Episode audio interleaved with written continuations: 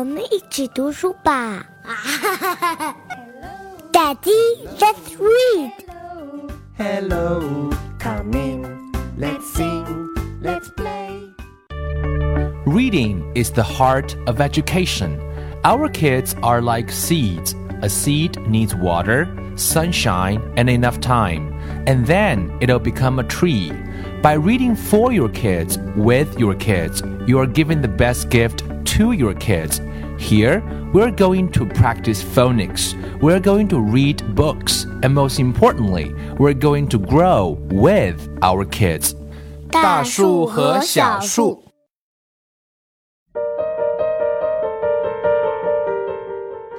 我们今天再来谈一谈，嗯，大声朗读对于孩子学语言的价值或者说意义啊。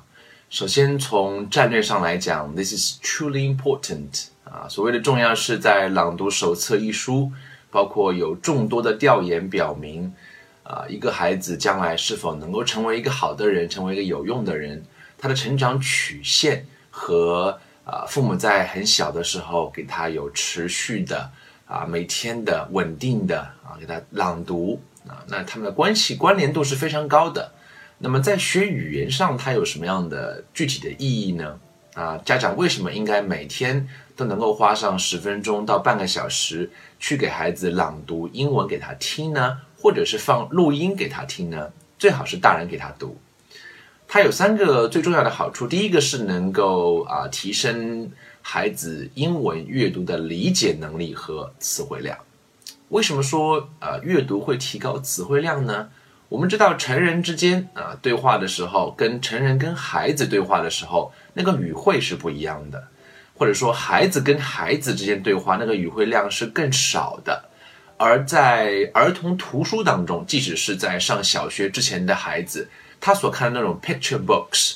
或者是 graded readers 这种分级读物也好，绘本也好，它所的出现的用词的难度啊，基本上可以等同于大学生口语交流的词汇的难度。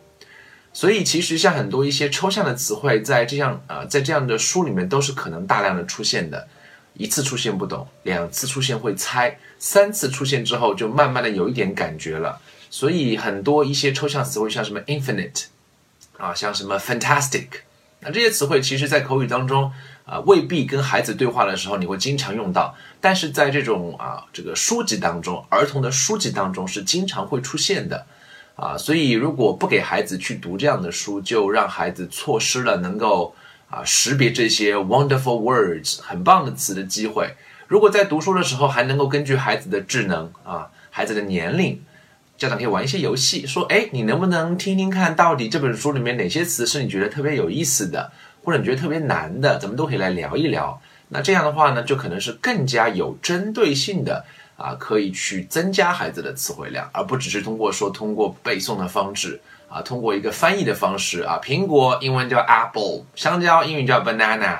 那这样的背诵的方式其实很难让孩子真正能够内化。”因为任何语汇的使用都需要在上下文中不断的出现，看到次数多了啊，自然而然你就会用了。所以第一个会提高的是啊词汇量，那么理解能力也是一样。那么我们让孩子提倡的是，在听英文故事的时候不要加入中文，但是听完之后，家长可以用中文跟他讨论一下。I think that's fine。那么讨论呢，第一个是家长可以做一个狡猾的家长啊，意思是不要直白的说你看懂了吗？你到底看懂了吗？这样的话会很挫败孩子读原版书的信心，所以讨论的时候用中文讨论，可以家长可以有效的检测孩子是否啊理解了。如果没有理解的话，家长也可以作为有一个依据说，哦，原来啊这本书他可能是需要再看上几遍的。所以它第一个好处是能够增加理解力和这个啊提高词汇量。第二个当然是提高 fluency 啊，因为孩子在听啊这个我们说。啊，大声朗读这种故事的时候，他其实是在啊模仿什么是好的，从语音语调，什么叫做疑问句？你跟他讲，他很抽象，但是你用你用英文说，What do you think? Do you like it? 那么这样的声情并茂、带有语音语调的，又在上下文章有故事情节的，包括很多孩子的故事书当中啊，经常会出现一些什么 monster 啊，什么 witch，这个时候都可以通过声音的变化，让孩子感受到一种啊语言的惟妙惟肖。原来这样一些文字可以传递出这样丰富的情感。所以我想，呃，孩子听多了啊，听多了，渐渐他的耳朵磨熟了，他的 fluency，他对语言的感觉，他下次听到这个单词的时候，他可能反映出的是意思啊，而不是去做一个翻译。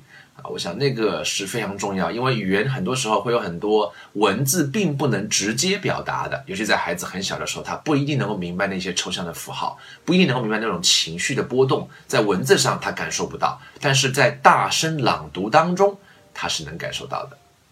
这是第二个好处，第三个好处就是 motivation，就是有动力嘛。我们知道每一个人都是喜欢快乐的，这是人人性共通的地方，孩子也好。啊，大孩子也好，大人也好，其实也是一样的。孩子们不仅爱故事，孩子们更爱听故事。不仅是低年级、低幼的孩子是这样，其实大孩子也是这样。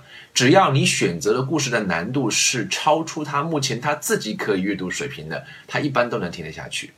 其实大人也是一样。换句话来讲，我自己也是一个听书爱好者。啊，但凡有空的时候，走路的时候，开车的时候，啊，都喜欢能够听到别人一些东西，听一些别人讲故事啊，这不就是一个故事吗？所以其实每个人都是非常喜欢听的啊，那本身当中就是一种非常愉悦的过程啊。如果我们可以把听故事啊，大声朗读给孩子，大声朗读给孩子建立的一种信息是说，呃，把它跟快乐连接在连接在一起了。那我想这是一个非常非常好的一个种子，在内心能够埋下，就像说广告一样。什么是广告呢？定时定量定时啊，定时定量的给你播放。那么听多了看多了，孩子很多时候那些广告词都能背下来了。所以如果我们也可以定时定量的给孩子去大声朗读的话，啊，把这种快乐、亲子陪伴啊，一个舒服的地方，光线合适，拿着一本好看的书，爸爸妈妈跟孩子依偎在一起，啊，慢慢的就可以建立起这样一种。Pleasure 这种快乐的感觉会有跟书跟这种纸质的书连接的话，啊，我想这是一件非常有意义的事情。所以大声朗读，至少在这三个方面，我们刚刚讲的，提高孩子的词汇量、理解能力，啊，提高语言的流畅度，他模仿正确的发音，知道语言是这么神奇的，是这么有活力的，以及跟快乐进行连接。从这三个意义上，大声朗读在战术上啊都是非常有意义的。那么当然战略上，我们刚刚讲过了。啊，的跟对于一个孩子能够成长，啊，他的成长曲线跟你是否在很小的时候啊持续的啊，可能有的父亲是连续十年每天给孩子读半个小时的啊故事，那么随着年龄的增长，这个故事的难度也在增长，书籍的啊广度、深度都可以增长，但是给他读这种啊故事这样一种方式啊，this is 啊是一件非常非常呃重要。但是不紧急的事情，而往往我们应该多去尝试做一些重要而不紧急的事情。